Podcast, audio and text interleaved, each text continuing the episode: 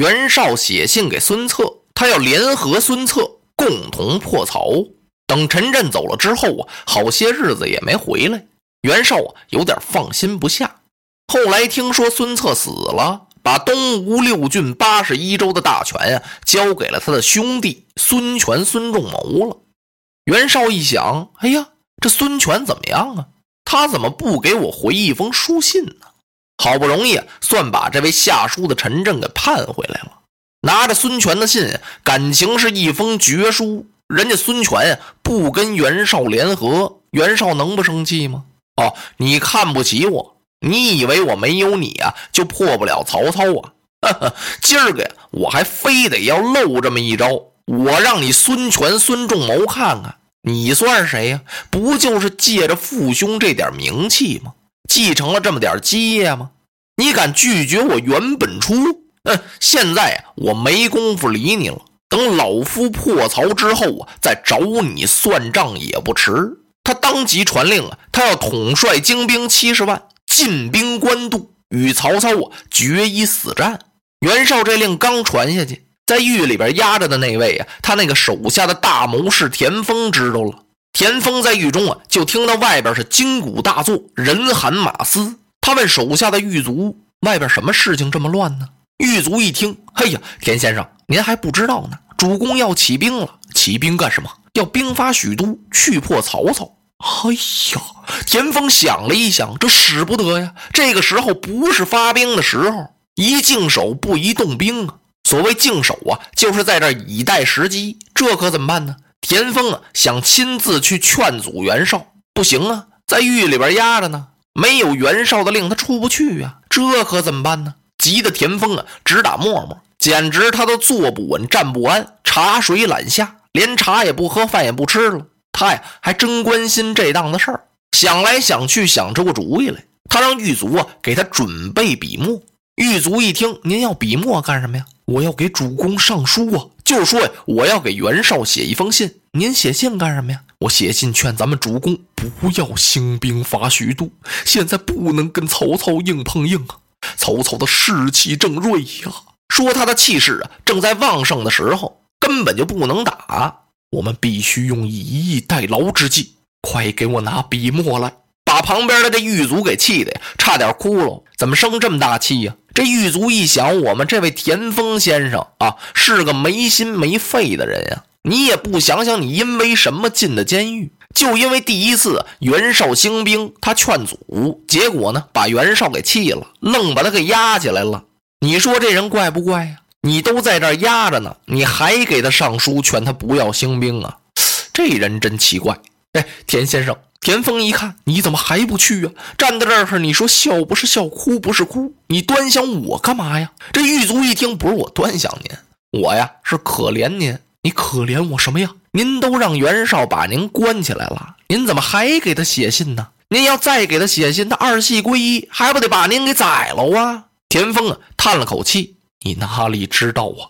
即便是主公杀了我，我也要上书相劝，我也不能让他出兵啊。嘿嘿，狱卒一想，什么人都有。好，我给您准备吧，把笔墨呀给他拿来了。田丰写了一封书信，就把这信给交上去了。信的大致内容是什么呢？田丰说呀：“明公啊，今宜静守，以待天时啊。往兴兵马，恐有不测。白马延津之败，记忆犹新呢。”他说呀：“现在只能守，不能打。您要见机行事，就是以逸待劳啊。”如果说您要是妄动兵马的话，那就还有打败仗的可能。白马呀，颜良叫人家给斩了，在延津呢，文丑大将叫人家给杀了，败得那么惨，难道我们都没记住吗？之所以我们还能够有今天，就因为我们地儿大，粮食多，元气没伤啊。如今与明公抗衡者只有曹操。现在曹操呢，不是不想打咱们，他是没有那个力量。我们打他呢，也需要慎重。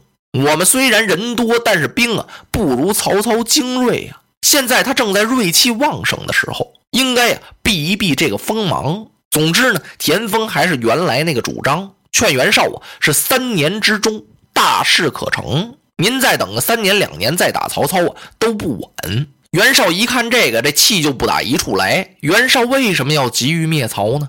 他不是想要当皇上吗？只有曹操在这儿横着他呀，他当不了。他要把曹操灭了之后啊，把天子也劫了，这不是普天下就是他袁绍原本出的了吗？现在，他有点急不可耐，他不想等，就想打。袁绍这人是刚愎自用啊，他对他的部下猜忌多疑，田丰两次反对他的决策，袁绍啊是很不高兴。袁绍以为啊，田丰瞧不起他。而且呀，好像是专门和他作对似的。袁绍暗想：你说田丰这人是怎么回事呢？一会儿同意我出兵，一会儿又反对。袁绍啊，他就没明白。第一次田丰劝袁绍出兵啊，那是许都空虚，曹操不是领着人马到徐州伐刘备去了吗？他没留下看家的人啊。那时候啊，是一个难得的机会，所以啊，田丰劝袁绍出兵。袁绍没干，后来等人家曹操把徐州得过来，把刘备也赶跑了。哎，袁绍要出兵了，那时候田丰不让他出兵，说现在啊去不得。曹操如今士气很旺啊，根本打不了。袁绍不听，所以白马延津一战，两员大将颜良、文丑都让人家给杀死了。这算是啊袁绍的兵多粮多，地盘大，总算没伤着元气吧？说今天您要出兵啊，恐怕就有去无回呀。不单成不了霸业，连河北全保不住了，那就算都完了。您说袁绍看这个，他能不生气吗？看完了之后，他啪的一下就把这信摔到了桌子上。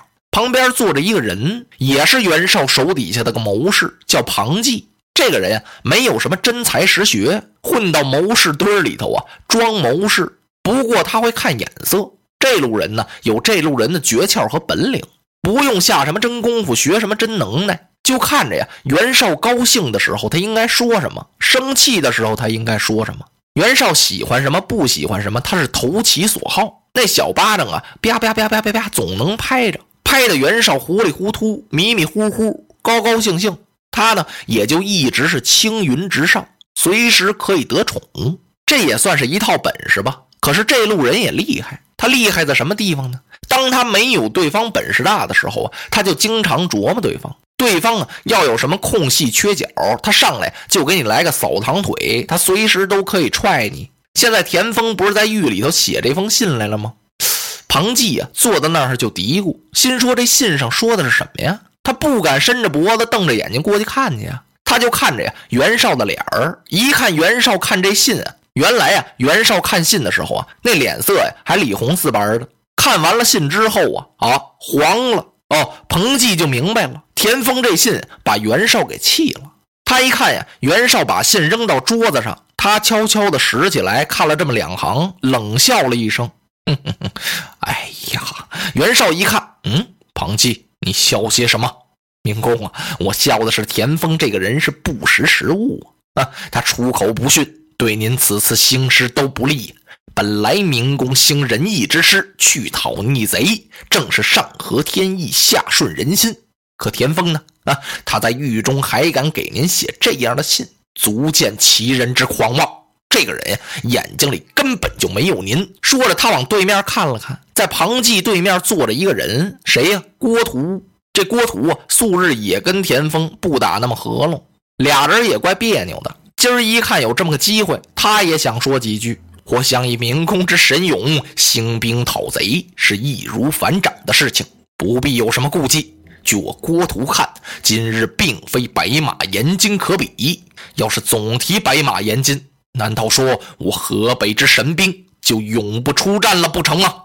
袁绍一听，嗯，这话说的有理呀！啊，就依二位先生，我先将田丰斩首。他不是给我写信吗？左三番右五次阻拦我出兵，我杀了他。旁边好些人过来解劝：“明公啊，不能杀田丰先生，您没出兵先杀谋士，这不好。”哎哎，袁绍气的呀，咬了咬牙：“等着吧，等我到许都灭曹之后回来，再取田丰的首级也不迟。先把他那个脑袋系到他的颈项上。”随后，袁绍传令起兵。哦，七十万人马呀，浩浩荡荡直奔杨武出发。一路上是旌旗遍野，刀剑如林。等人马扎到杨武的时候啊，连营不下百里，旗分十色：青黄赤薄褐，黑红紫绿蓝呢。袁绍手下文有沈佩、郭图、居寿、许攸，武有张合、高览、韩猛、淳于琼，这可真是啊，威风不可一世。落花葬黄冢，花蝶各西东。千年之后的我，重复着相同。